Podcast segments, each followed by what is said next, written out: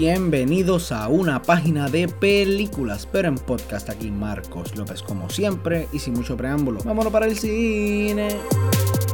Miren, créanme o no, Abominable era una película que yo estaba siguiendo bien de cerca. Y más allá de que los trailers se veían maravillosos, la animación se veía súper buena, era una producción de DreamWorks. Todos los que me conocen saben que a mí lo que son los monstruos, las cosas así criptozoicas, mitológicas, me encantan. Y no dejo perder nunca ningún tipo de miria que los presenta así ante las masas. Un ejemplo más temprano este año fue Missing Link, que fue una película que me gustó mucho por Laika y no recibió tanto amor como debió. Así que conociendo mi hype detrás de la película, solo queda contestar una preguntita. Abominable, ¿vale la pena? Para los que no saben, Abominable es un filme animado producido por DreamWorks. El mismo es dirigido por Jill Colton y es protagonizado por Chloe Bennett, Albert Tsai y Tenzin Trainer. Luego de descubrir un Yeti en el techo de su apartamento, G y dos de sus amigos se embarcarán en una aventura para devolver a la criatura mitológica a su lugar de origen. Para poder lograrlo, estos deberán estar un paso adelante de un empresario y una zoóloga que buscan capturar a la bestia a toda costa para su propio beneficio. Empezando tengo que decirles que el filme se desborda en lo que es carisma, humor, personalidad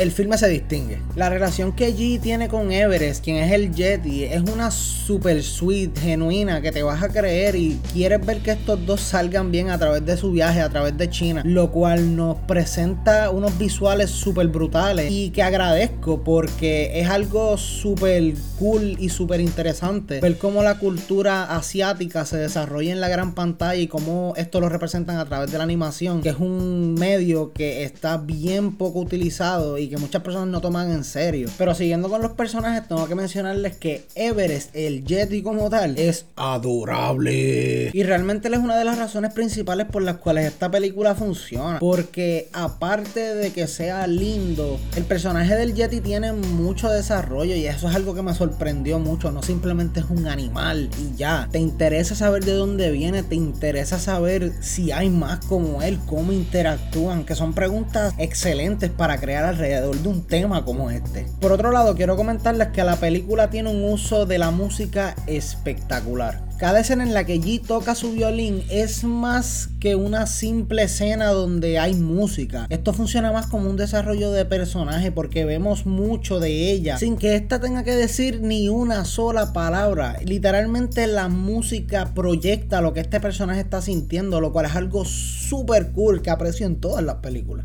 Y cuando combinamos esto con los visuales excelentes que les mencioné anteriormente, tenemos una combinación que te va a dejar con los ojos brillando. Fun fact, si viste la película y estás escuchando este review, te aprecio, eres el duro. En la escena del bosque, pensaste en Cloudy with the Chance of Meatballs, habla claro. Pero no todo es color azul para Abominable, ya que la película tiene algunos problemitas, no les voy a mentir. Uno de los problemas principales con esta película es que el villano realmente es bien débil y siento que fue una copia directa del malo de Up sin ninguno del desarrollo que lo hacía interesante. Aparte de eso, hay un villano secundario que es la cosa más genérica del mundo y, basta, ya, ya. Otro negativo de la película sería que que nunca determinan exactamente cuáles son los poderes de Everest. Y esto me sacaba un poco de la película porque en muchas ocasiones sentía que cuando los muchachos tenían un problema, Everest solamente tenía que... Mm", y pues se arreglaba todo. Y eso es como que no hay consecuencias porque Everest los va a ayudar todo lo que les haga falta. What's the point? En resumen tengo que decirles que Abominable es un filme carismático y lleno de personalidad.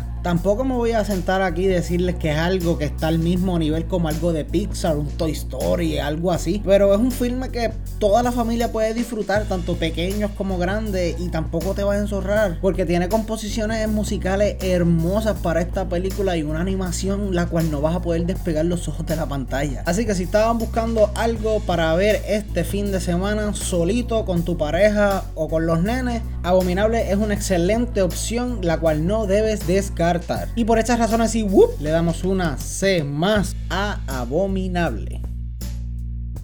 Y esto ha sido todo por el programa de hoy. Quiero darle las gracias a todos los que me han estado escuchando. Los llevo, mi gente. Si tienen alguna recomendación para el programa, no duden en escribirme a una página de película a gmail.com o contactarnos en las redes sociales que son Facebook, MySpace, Instagram, Twitter. Si lo tiene, estamos ahí. Hasta la próxima.